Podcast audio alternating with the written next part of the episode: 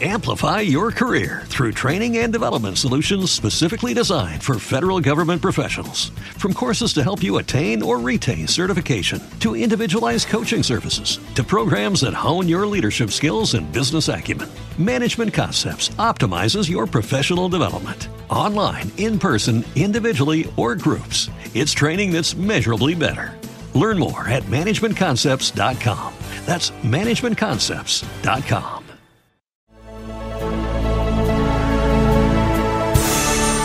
tren de la vida express. Viajamos a la más alta velocidad de un lugar a otro, recogiendo a muchos amigos y amigas que nos cuentan la vida en clave diferente. Acompáñanos por las rutas del corazón. Esto es el tren de la vida express, contando la vida en clave diferente.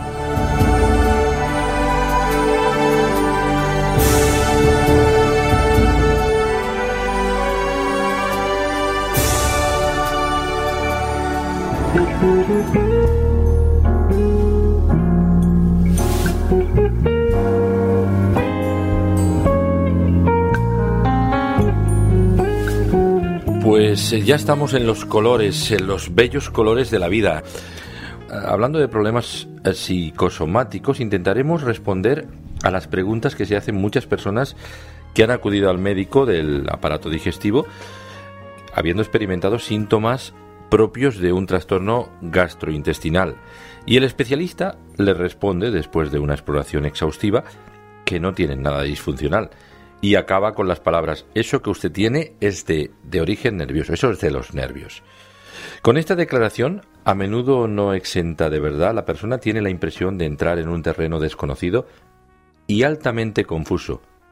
Y le surgen otras tantas preguntas y cuestiones que a menudo quedan sin respuestas y que le generan un estado anímico que posiblemente aumente las sintomatologías que gastrointestinalmente ya están padeciendo o ya padecía. Bueno, pues para eso y algunas cuestiones más eh, derivadas de cuestiones psicosomáticas, aunque nos centraremos mucho en los problemas gastrointestinales que tienen que ver con el sistema nervioso, y cómo desde la psicología se pueden abordar pues algunas claves como muy interesantes para, para encontrar la superación de estas problemáticas.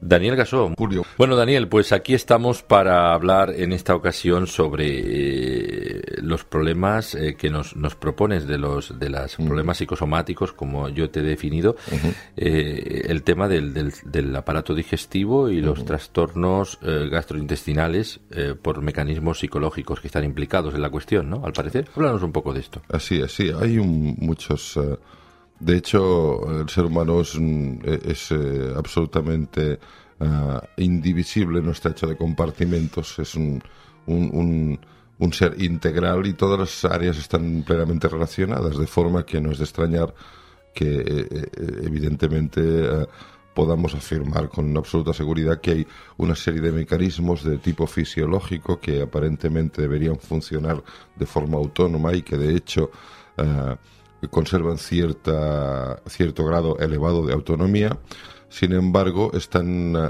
tan intrincados, tan relacionados con, con, con el estado anímico, con, uh, con, con, las dimensiones psicológicas de la persona, que se ven afectados indirectamente por, por, esos estados, ¿no?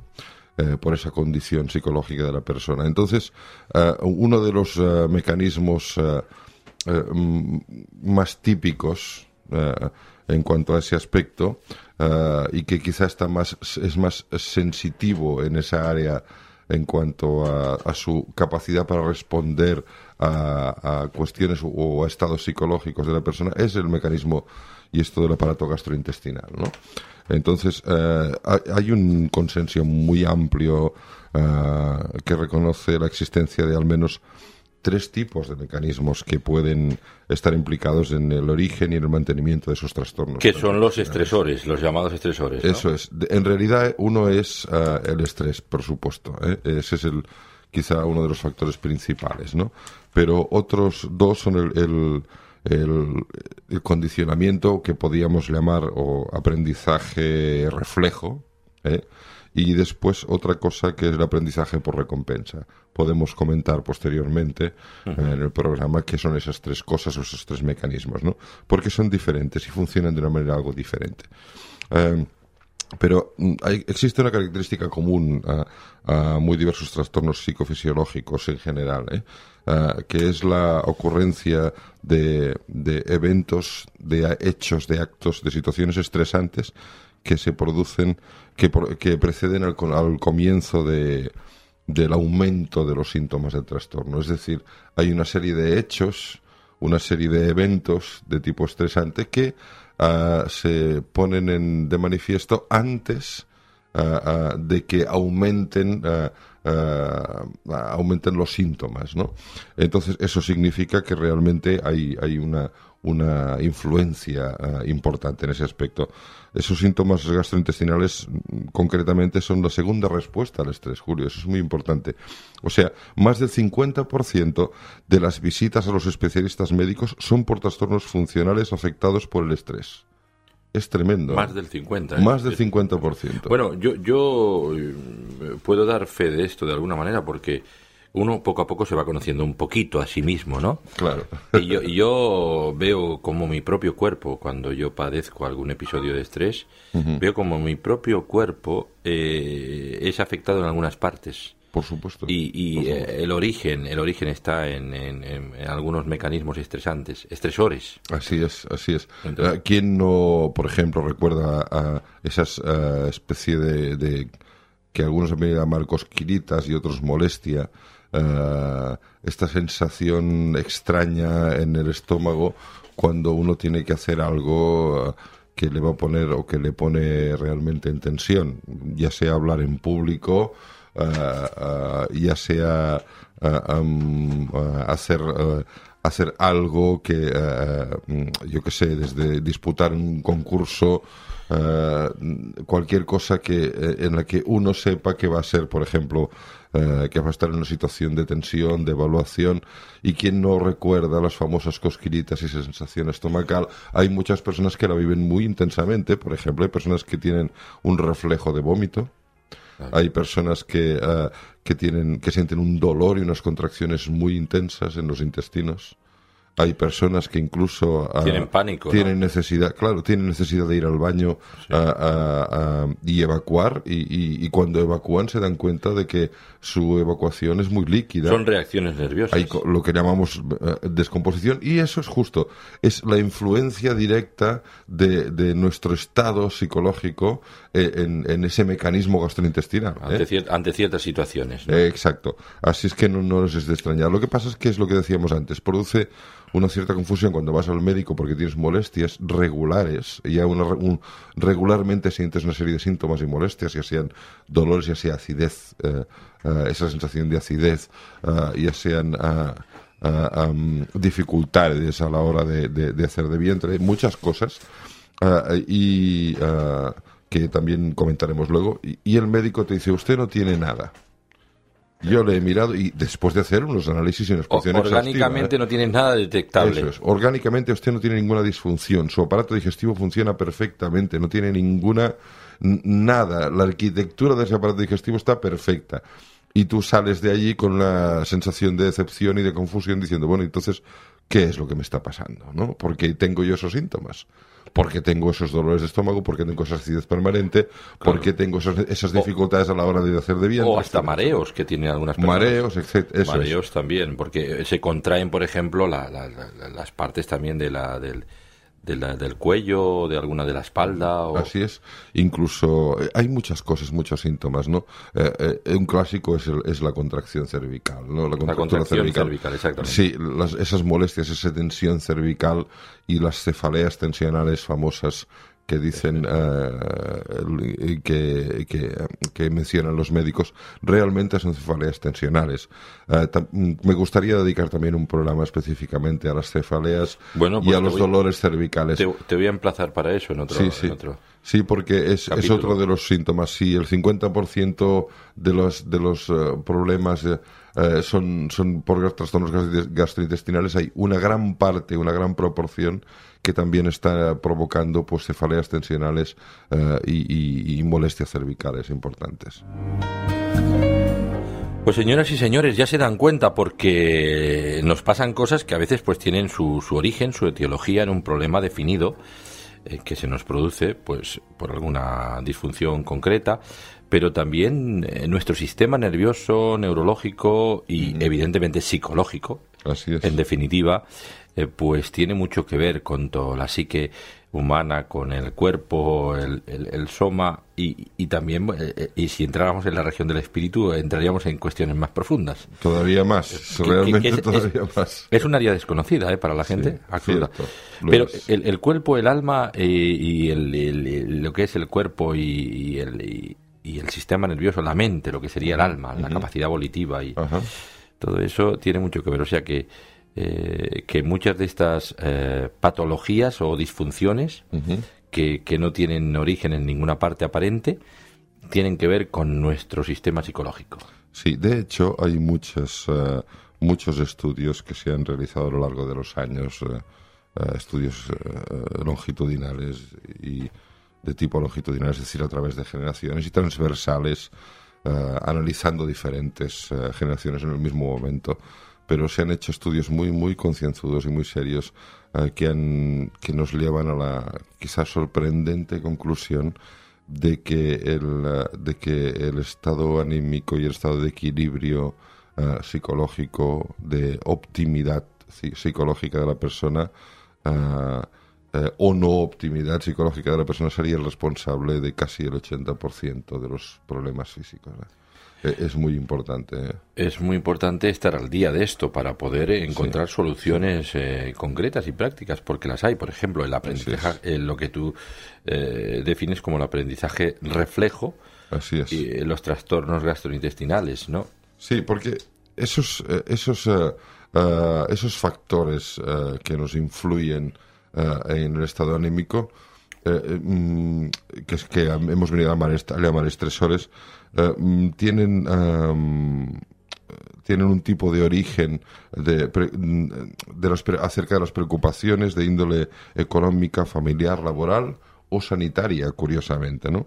Eh, la realidad es que es más habitual de lo que pensamos y más fácil de lo que pensamos que entre determinadas situaciones de preocupación eh, que nos estresan que nos hacen perder eh, eh, el estado de equilibrio psicológico, eh, um, la respuesta de nuestro cuerpo se manifieste. Porque siempre recordaré una expresión de, de, una, de una mujer, una, una gran persona con la que estuvimos tratando una serie de problemas hace ya un tiempo que creo que más de una vez ya la he repetido aquí en la radio, pero es que me impresionó porque me dijo, ya entiendo, lo que me pasa es que mi cuerpo llora por mí.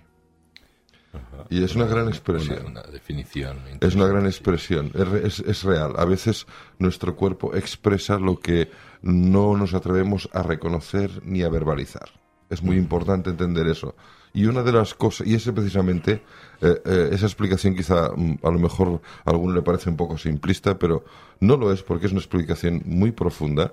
Eh, es la realidad o, el motivo por el cual existen esos trastornos que se manifiestan y son de origen nervioso, de origen somático, no psicosomático. el aprendizaje reflejo es algo que nos va a ayudar, ¿no? Sí, a ver, el problema nos puede ayudar y y a la vez es el origen del problema.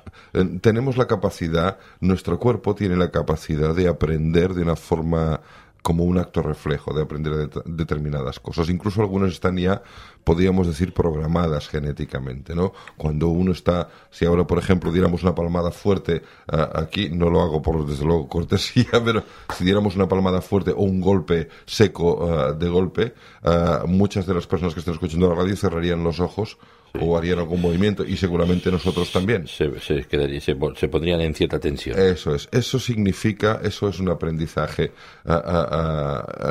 Es algo que está ya programado, pero son actos reflejos. Ahora nosotros podemos aprender, y eso nos ayuda, podemos aprender diferentes cosas, ¿no?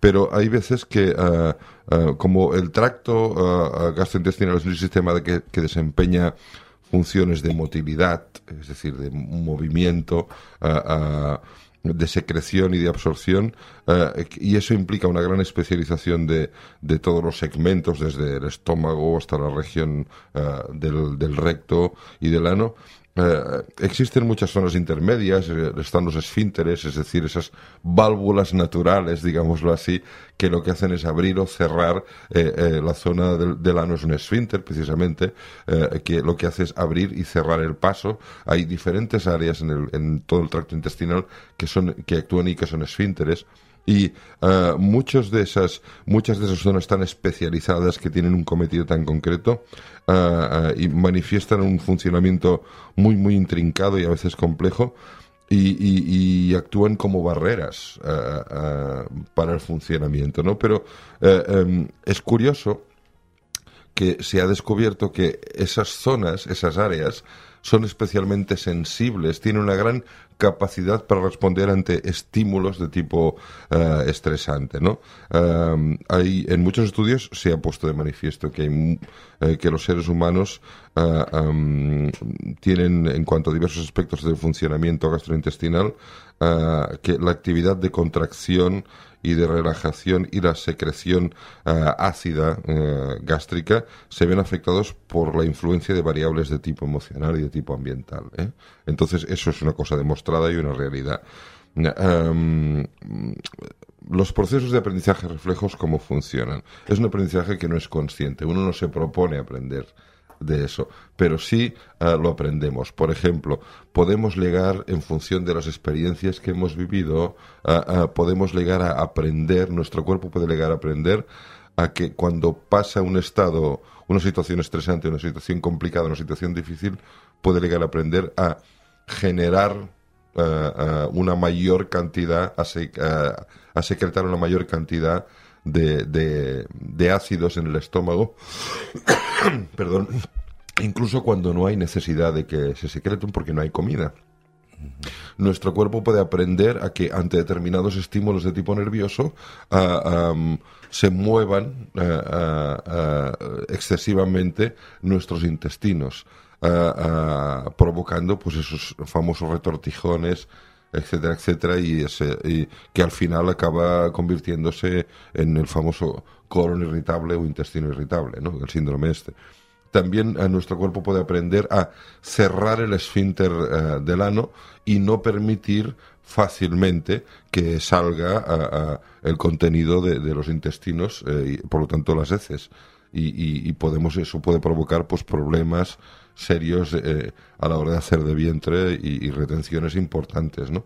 Entonces, eso nuestro cuerpo puede aprenderlo cuando reiteradamente uh, le ocurren determinadas cosas, ¿no?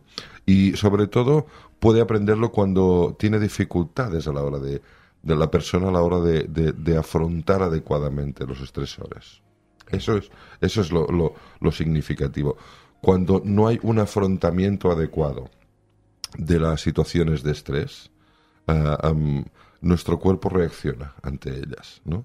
Entonces, uh, si no reaccionamos cognitivamente, es decir, uh, psicológicamente, nuestro cuerpo sí lo hace. Mm. Esa es la realidad. Entonces, uh, um, ya, ya hablamos hace mucho tiempo del estrés y de los estresores, ¿no? Y creo que volveremos a hacerlo en más ocasiones. Pero um, cuando uno percibe una situación de estrés, una situación uh, la evalúa y eso ocurre muy rápido en nuestra, en nuestra mente. Uh, evaluamos si es una situación de amenaza, si es una situación de reto y evaluamos si es una situación uh, inocua. ¿no? Pero si es una situación de amenaza, entonces lo siguiente que hacemos, y eso también va muy rápido, es tener la sensación de que tenemos recursos para responder a ella con éxito o no tenemos. Pero entonces la, la, la respuesta a esa segunda pregunta es eh, lo que va a generar el resultado final, ¿no? Uh. Entonces, si hay una repetida impresión de, con el repetido resultado de que no voy a obtener capacidad para responder a esa situación, mm, entonces es cuando se produce esta situación de, de esta respuesta de estrés tan fuerte que acaba pues pudiendo somatizarse, ¿no? Y entonces cuando vienen los dolores de vientre, las molestias, etcétera, etcétera, ¿no? Esa, y, eso se aprende. Nuestro cuerpo aprende a, a, manifestarse de esa forma. Estaba pensando, Daniel, en, en, uno de los aspectos que uno, por ejemplo, yo a veces me he dado cuenta, en ciertas situaciones estresantes o estresores, eh, donde me he dado cuenta con el tema de la respiración. Eh, Así es. Y recuerdo en una ocasión alguien me dijo, oye, estás, estás respirando de una forma incorrecta, mm. eh, estás, estaba en un estado de cierta ansiedad. Yo no me daba cuenta, pero a partir de ahí yo empecé a, en situaciones eh, similares a controlar mi respiración. y, es. y, a, y, a, darle fluido a mi respiración y, a, y a pausar mi respiración y a tener una cierta, un cierto ritmo respiratorio en, en, lo que es eh, tomar aire y, sacar aire. Entonces, eso me ayudó un poquito. Quiere decir que el tema de la respiración es importante, ¿no? sí, esa es una de las técnicas que se utilizan. De hecho, la respiración, el control de la respiración ah, es uno de los métodos o es el principio por el que, por se empieza a, enseñar y aprender los métodos y las técnicas de relajación progresiva. ¿eh? Entonces, siempre se empieza por la respiración. El control respiratorio es muy importante. Aprender a respirar adecuadamente, correctamente, es absolutamente fundamental. Y aunque nos parezca una cosa de, poca importancia, te aseguro, Julio, que una mala respiración puede llegar, llevarse a un extremo en una situación estresante a provocar la sensación esa de asfixia por, por hiperventilación, precisamente. Y tenemos la sensación de ahogarnos no porque nos falte oxígeno, sino porque nos sobra precisamente nos sobra, porque respiramos agitadamente, demasiado, ¿no? Entonces viene aquí la sensación de mareo, aquí la sensación de asfixia, etcétera. Y en cambio, si respiramos adecuadamente, si aprendemos unas técnicas que son sencillísimas de aprender para respirar adecuadamente con la zona abdominal y con la zona diafragmática, pues al final conseguimos aportar el oxígeno que nuestro cuerpo necesita y al mismo tiempo controlar nuestro estado anímico porque siempre es de dos vías, siempre hay dos vías, eso lo recordamos muchas veces. No solamente nuestras emociones influencian nuestro estado eh, y nuestro cuerpo, sino que nuestro cuerpo puede llegar a influenciar en nuestro estado emocional también. El tren de la vida, vida.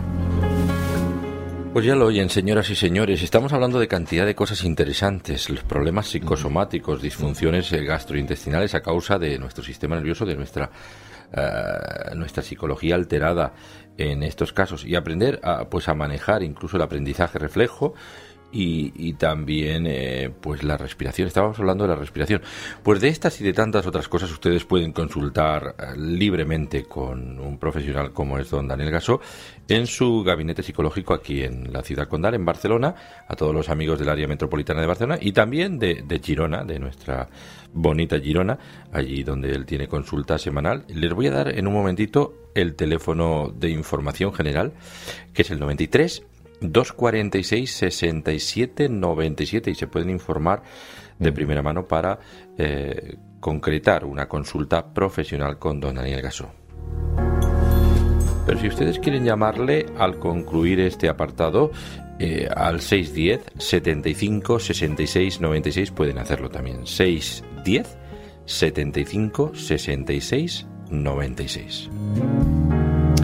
Este es el gabinete psicológico de eh, don Daniel Gaso. Bueno, pues seguimos hablando de, estas cosas que son importantes porque la verdad es que uno se va dando cuenta de que las, las padecemos. ¿eh? Claro, todos, es muy común, eh, muy común. de hecho, yo creo que casi todos en un momento determinado de nuestra vida de relación con el sistema sanitario. Alguna vez hemos oído la palabra, las palabras, este que usted tiene es de, es de los nervios. Casi todos, yo creo, lo hemos oído de una manera u otra, ¿no? Entonces, hay otra cosa importante, otro de los factores, hemos hablado del estrés, hemos hablado del aprendizaje reflejo, ese inconsciente, que nuestro cuerpo aprende a responder cuando se siente inadecuado ante el estrés. Aprende a responder de una manera también inadecuada, digámoslo así, pero de una manera inconsciente, pero también hay una especie de aprendizaje que podríamos llamar de recompensa, que, en, el que se interviene una cierta conciencia. Y ahora lo explicaremos. Eso es lo que encajaría más en la famosa figura de la, de la persona que tiene una conducta hipocondríaca. ¿eh? Eh, que son personas que temen a las enfermedades. Sí, que eso es. Que piensan que padecen cualquier enfermedad. Eso son, es. Son hipersensibles. Eso sería el extremo más grande, pero hay personas que son mm, que se llaman a sí mismas y con razón, son personas que respondan a, a, un, a, un, a un patrón hipocondríaco, ni mucho menos, pero hay personas que se llaman a sí mismas, es que yo soy muy maniático, es que yo soy muy aprensivo eh, en que es que eh, entonces pero hay mucha gente así eh sí sí sí mucha mucha, gente. mucha gente pero el origen es muy similar tú vas a una consulta de la seguridad social en un ambulatorio te sientas como oyente Sí. y ves cómo se cuenta la gente sus penas. Sí. Eh, bueno, desde un punto de vista social se comprende, ¿no? Pero de la forma de socializar la gente, pero pero mucha gente que te cuenta, eh, pues a mí me pasa lo mismo que a usted, porque yo, y esto, uy, esto será aquello, porque mira... Todos somos médicos, ¿eh? Sí, sí, sí. Y entonces, porque exactamente y tal, eh, ¿verdad? es cierto, es cierto. es un fenómeno que los médicos conocen muy bien. Y, uno, empieza a ponerse ya y decir, caramba, pues yo estoy más mal de lo que pensaba. sí, sí, es cierto. Es que es, curiosamente, eso es una de las cosas que se producen. La persona, aunque parezca mentira, en en proclamar o en identificar y reconocer eh, ese estado disfuncional físicamente hablando, siente una cierta recompensa. Al, hay algo. Hey guys, it is Ryan. I'm not sure if you know this about me, but I'm a bit of a fun fanatic when I can. I like to work, but I like fun too. It's a thing. And now the truth is out there. I can tell you about my favorite place to have fun Chumba Casino. They have hundreds of social casino style games to choose from, with new games released each week. You can play for free anytime, anywhere and each day brings a new chance to collect daily bonuses. So join me in the fun. Sign up now at ChumbaCasino.com. No purchase necessary. VGW. Void were prohibited by law. See terms and conditions. 18 plus. With the Lucky Land Slots, you can get lucky just about anywhere. This is your captain speaking. Uh, we've got clear runway and the weather's fine, but we're just going to circle up here a while and uh, get lucky. No, no, nothing like that. It's just these cash prizes add up quick. So I suggest you sit back, keep your tray table upright, and start getting lucky. Play for free at LuckyLandSlots.com. Are you feeling lucky? No purchase necessary. Void where prohibited by law. 18 plus terms and conditions apply. See website for details. Que he encontrado que le causa una cierto, un cierto bienestar, que le, le reporta algo que a él en aquel momento le parece agradable, cuando menos eh, no diría beneficioso, pero sí agradable, subjetivamente hablando. Entonces, esa es una de las razones por las que muchas veces se habla tanto de que, pues a mí me pasa eso y a mí lo otro, y yo tuve una vez un problema que me pasaba aquello, ¿no? Eh, uno de los aspectos más relevantes eh, en ese aspecto del aprendizaje por recompensa es la constatación de que se puede aprender un comportamiento, una conducta de enfermedad. Eh, y, que esa conducta se puede cronificar eh, eh, en función de determinadas recompensas o consecuencias que la persona reciba. ese aprendizaje sería, mm, podríamos llamar un aprendizaje consciente. la conducta de enfermedad se considera o se define como cualquier actividad emprendida por un sujeto que se percibe a sí mismo como enfermo para definir el estado de su salud y descubrir un remedio adecuado. Ahora bien, esas actividades incluyen algunos de los siguientes aspectos. ¿Cuáles? Pues la preocupación excesiva por la enfermedad, reflejada en un constante hablar sobre la misma, ¿ves? Lo que decíamos antes, la discapacidad desproporcionada a tenor de los hallazgos físicos y, múltiples quejas somáticas que son insuficientemente documentadas. Eh, esto, por ejemplo, eh, eh, en, este, en esta definición que estás dando ahora, eh, he observado ciertas personas que son, son, sobre todo pasa mucho a las personas que están entrado en, en, el periodo de la vejez, que se hacen más mayores de lo que son. Que, quizás son sistemas para llamar la atención, ¿no? Entiendo que es la única explicación. Que, se creen que están más mal y, entonces son más, ralentizan más su gesto cuando salen, cuando entran, que me duele y tal y cual. Y en el fondo eh, sí que padecen algo, puede pueden padecer algo, que en algunos casos ni siquiera lo padecen, eh, pero no es tanto como ellos. y entonces eh, se llegan a, somatizar esta idea, yo lo he estado observando en algunas personas. Es cierto, Julio, eso que dices. Es más, en realidad toda la conducta de las personas, de los seres humanos, todo nuestro comportamiento tiene un origen funcional. Es decir, nos comportamos de, de determinada manera porque obtenemos determinada cosa. Claro, sí, sí, es para un- una forma de llamar la atención. Eso es. Entonces, Subjetivamente, ¿no? Así es. Si la persona ah, ah, percibe que entrando, entrando en ese patrón de conducta de enfermedad, eh, caracterizada por, por esa serie de cosas que estamos diciendo, eh, y descubre esa persona que eso hace cambiar su situación, cambiar su entorno y recibir algo que ella desea recibir, va a tender a repetir eso va a tender a repetir esa conducta y va a aprender incluso y desarrollar cada vez de forma más sofisticada, si se puede decir así, esa conducta. Porque esa conducta le va a reportar lo que busca. Entonces, eh, eh, otra de las cosas, otra de las características de la conducta de enfermedad es las frecuentes visitas a hospitales y a centros de salud. Eh, eh, los compañeros y compañeras sanitarios que trabajan en el área de salud, los médicos, las enfermeras, nos podrían decir muy claramente de infinidad de casos de ese tipo, de personas que ya prácticamente las conocen y conocen su vida y su familia, y lo conocen todo porque regularmente visitan esos centros. Luego, la ingesta abundante de fármacos, principalmente de carácter psicoactivo, ansiolíticos, eh, eh, sobre todo, fundamentalmente ansiolíticos y, y somníferos, tranquilizantes de diversos tipos. Y luego, la remisión de la sintomatología o la disminución de la severidad mediante la distracción. Es decir, una de las cosas que se observa es que cuando la persona obtiene distracción, Sí, curiosamente los síntomas se reducen o desaparecen. Desaparecen, sí. Entonces, eh, según algunos expertos, la conducta de enfermedad se puede tomar de dos formas. O puede ser una forma normal, se podría decir así, eh, o un nivel normal que representa una visión realista acerca del impacto de la enfermedad. La persona tiene un- una visión realista de eso, o tiende a tener esa visión realista, eh, y dicha apreciación suele ser limitada en el tiempo y está en proporción a la severidad del problema. Es decir, cuanto más severo, más sensación de enfermedad tengo, pero cuando el síntoma remite, esa, esa sensación disminuye y mi actitud también disminuye, ¿no? Y luego la anómala, ¿no? Y la anómala es que la respuesta del sujeto resulta excesiva con relación a la naturaleza de los síntomas. Es decir, tenemos una respuesta que va más allá de lo que los síntomas son en realidad, ¿no? Eh, se prolonga más allá del curso natural del trastorno, es decir, eh, em, empezamos eh, con, el trastorno de determinados síntomas, pero aun cuando se constata realmente que el trastorno ha desaparecido, seguimos explicando que tenemos aún síntomas, que eso no se ha marchado, etcétera. Y la persona incorpora comportamientos que pueden dificultar incluso el proceso de recuperación. Eso también ocurre. Incluso puede llegar a hacer la contra, ¿no? A- a tener dificultades a la hora o a plantear dificultades a la hora de recuperarse, como por ejemplo la, adhesión al tratamiento, tomarse menos cantidad de la, de- de- de la medicación que necesita tomar o tomarse más de la cuenta O no tomarse ah, nada. no adherirse a, a ninguna de las medidas que el médico le ha propuesto, ah, por ejemplo, yo qué sé, desde levantarse y pasear a veces o moverse regularmente durante media hora diaria, subir a las escaleras, etcétera, etcétera, y la persona no se adhiere a eso. ¿no? Entonces, a través de las experiencias vitales, la persona, las personas en general podemos llegar a aprender y a modificar las respuestas esas patológicas con alteraciones gastro- gastrointestinales.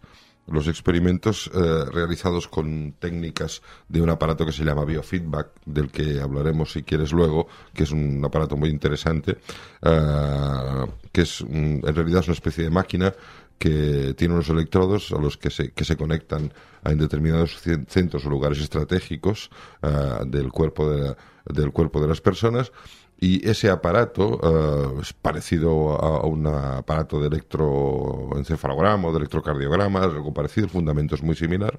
Ese aparato lo que hace es detectar las señales ah, los impulsos, sobre todo los pulsos o los impulsos nerviosos también en determinados lugares, cuando se activan, ¿no? Entonces, cuando se activan ese aparato lo detecta y envía una señal que en forma de luz o en forma de ruido ah, o, o las dos cosas a la vez a la persona que ha producido ese, esa- ese impulso nervioso y así la persona es consciente en cada ocasión de que cuando, por ejemplo, pone en tensión las zonas cervicales, ah, ah, muchas veces las tenemos tensionadas durante horas y no somos conscientes de ello.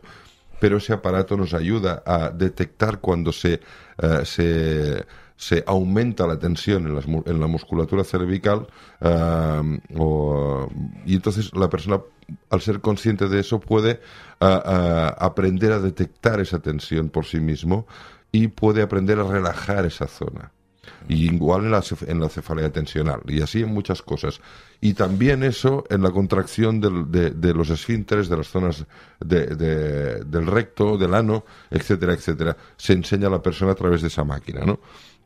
Entonces, ah, se pueden modificar esas respuestas. Biofeedback, se llama. Biofeedback, máquina de biofeedback, sí. Sí, Ah, sí, sí, pero sí, se sí, pueden, sí, se pueden sí, modificar con ese aparato y, y con otras, otras técnicas aplicadas. ah, se puede enseñar a controlar esas molestias, incluso a que desaparezcan, a que disminuyan seguro, incluso en algunos casos a que desaparezcan. Pueden porque e- es que además las personas pueden incluso con- eh, aprender concepciones erróneas de lo que son los hábitos intestinales normales, ¿no?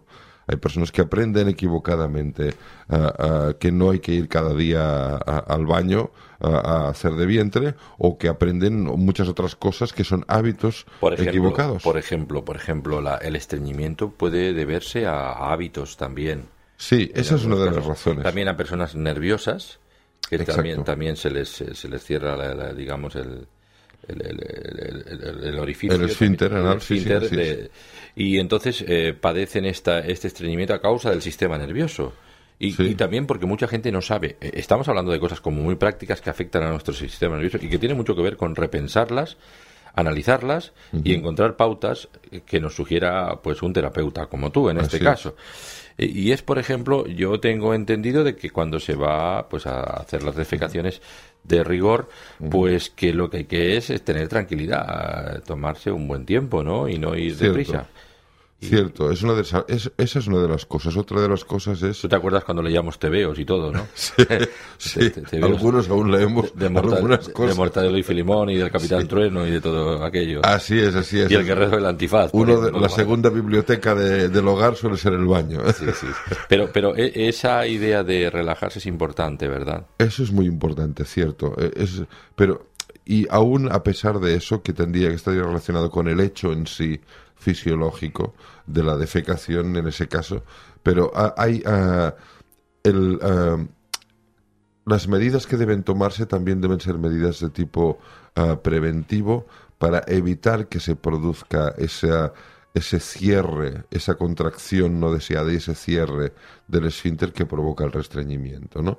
O otras cosas que provocan esos movimientos, ese aumento de la respuesta de motilidad de los intestinos que produce ese malestar en el colon irritable, ¿no?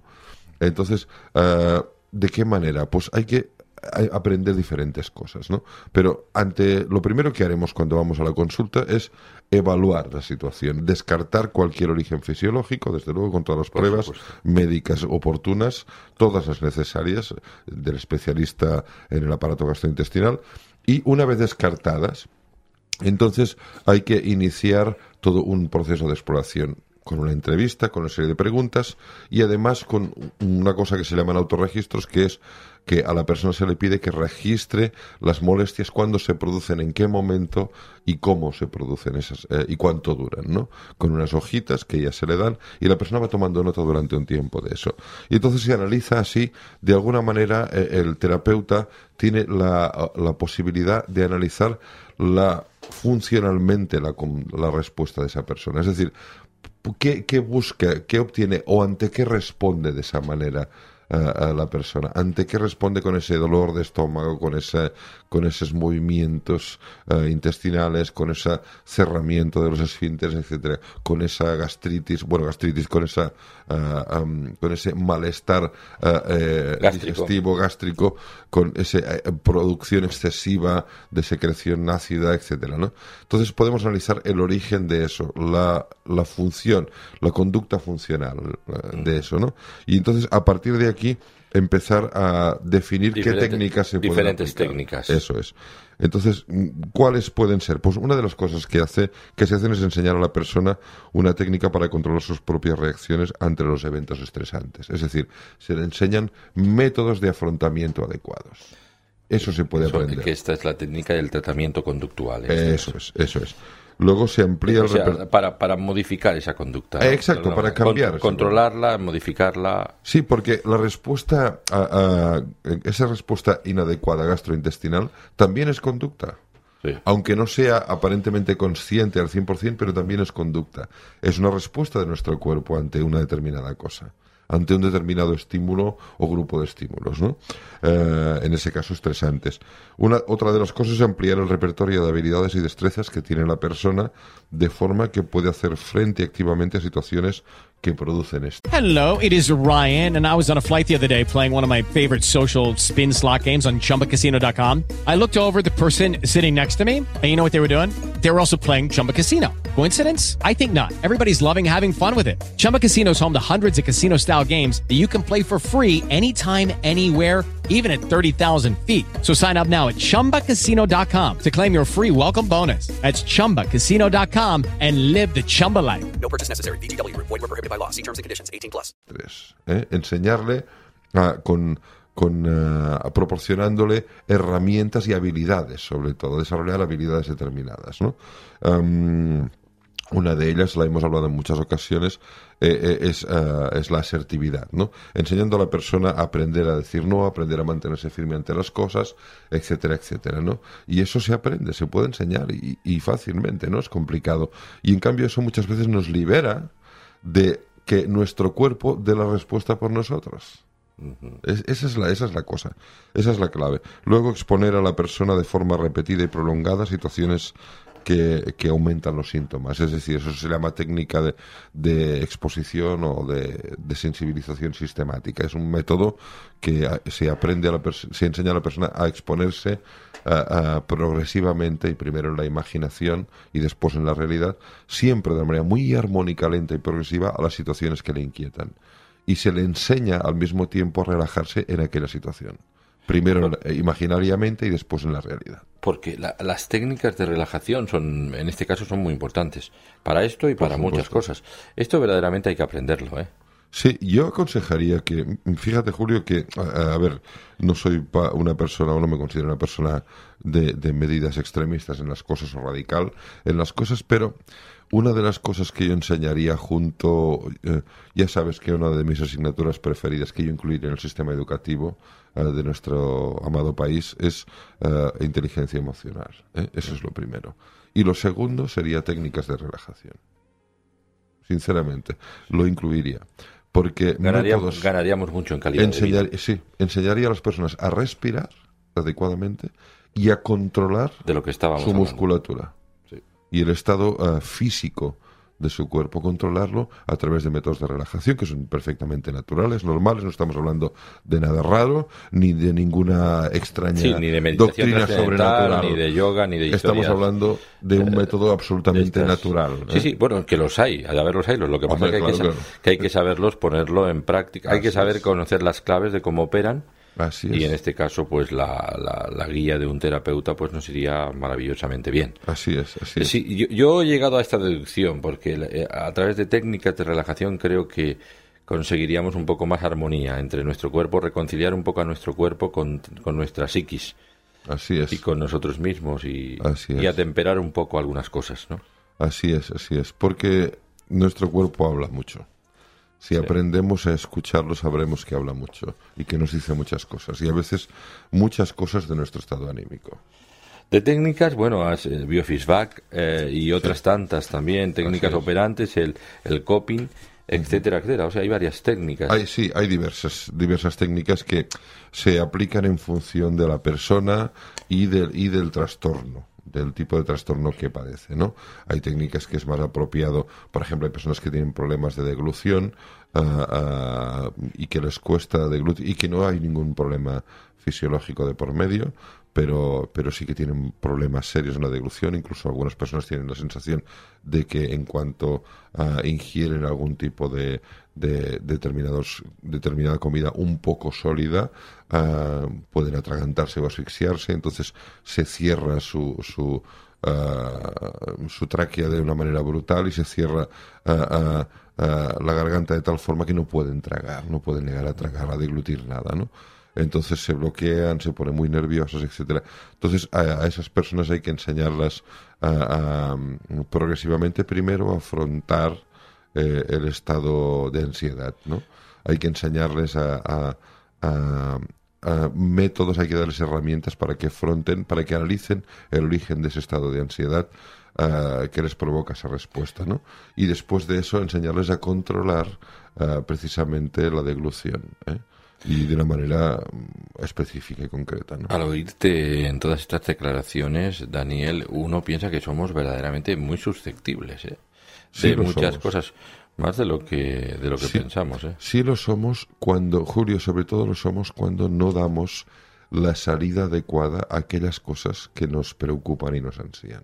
Claro. Cuando no las, eh, cuando primero cuando no las reconocemos, cuando decimos no me pasa nada y sí me pasa, pero decimos no, no me pasa nada, por, por diversas razones, por, por, por, eh, por actitudes de prejuiciosas o por muchas razones, o por la sensación de que si reconozco que mm, tengo determinado problema o determinada, o, me preocupa tal cosa o tal otra, pues eh, yo que sé, voy a perder puntos, o voy a perder eh, prestigio, o voy a perder yo que sé.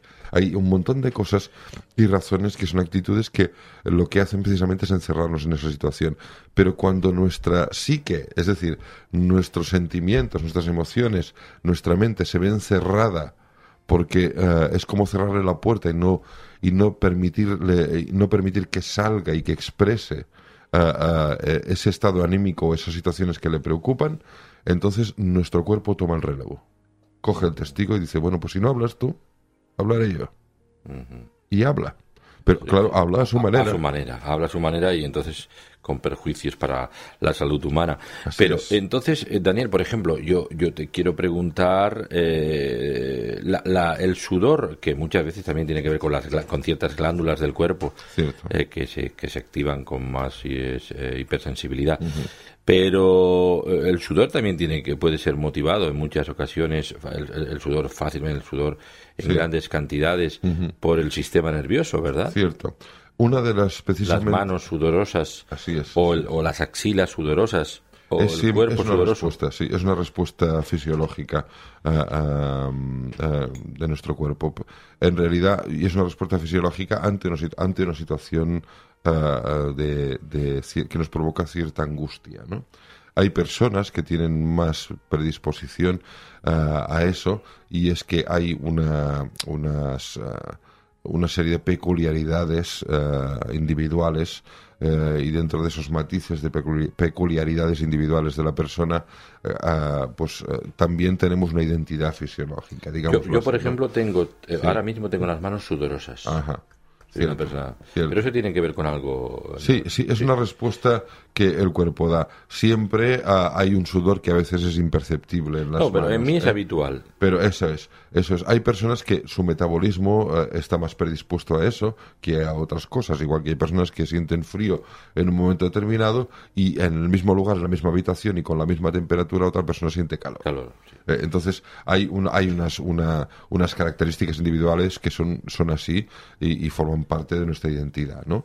Pero luego hay un tipo de una respuesta que ya eh, es patológica o puede llegar a ser patológica eh, cuando la sudoración llega a ser excesiva en- en, y se generaliza a muchísimas situaciones cuando, cuando la respuesta ah, a lo mejor de, de nuestros intestinos, ah, de nuestro aparato gastrointestinal, eh, es una respuesta exacerbada, exagerada, desmesurada, ah, es decir, que eh, ante determinadas situaciones de una cierta ansiedad o de poca ansiedad respondemos también con esas molestias, etcétera, etcétera. Entonces, esa respuesta es de origen patológico y es la que hay que tratar. ¿eh? Hay artísticamente hay sudores pa- un poco paradigmáticos, como es el sudor de Elvis Presley y tal, Sí, cuando sí. se acostumbraba a sudar mucho Sí, yo creo en sus que interpretaciones. sin ese sudor no habría Elvis Presley. sí.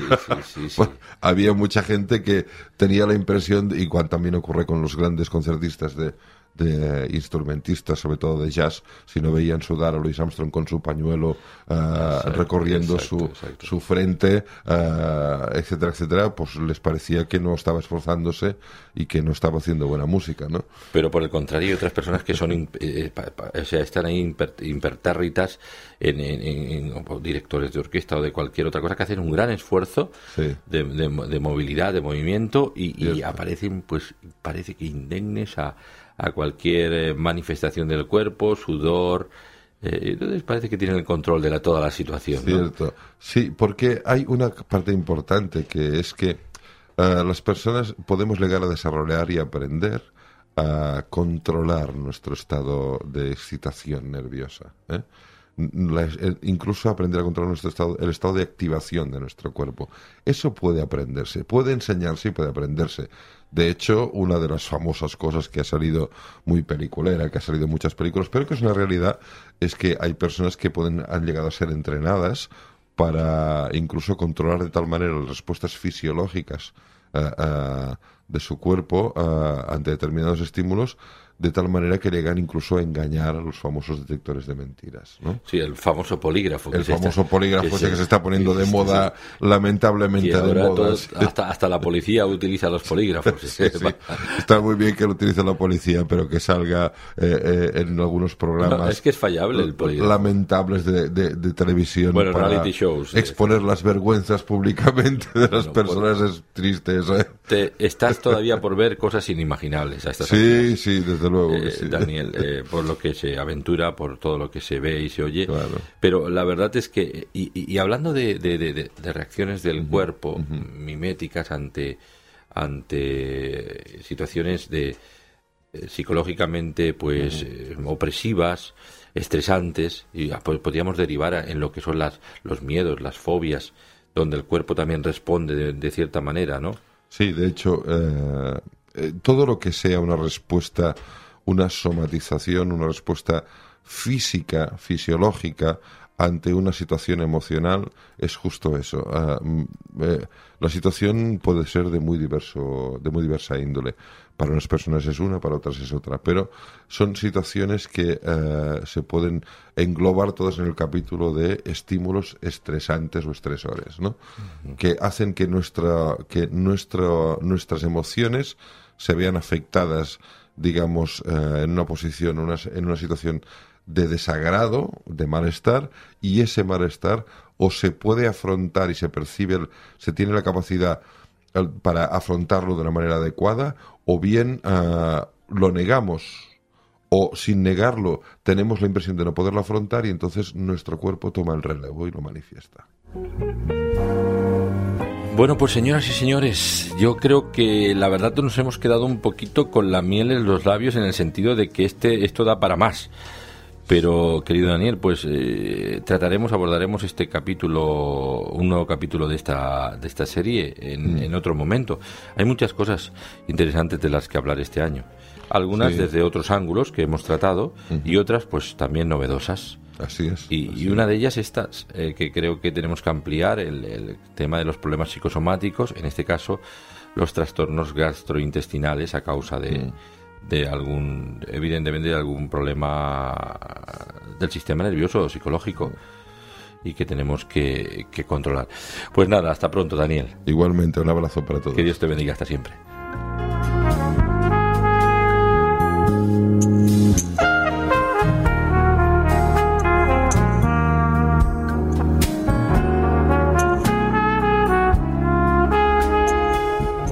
El tren de la vida, vida.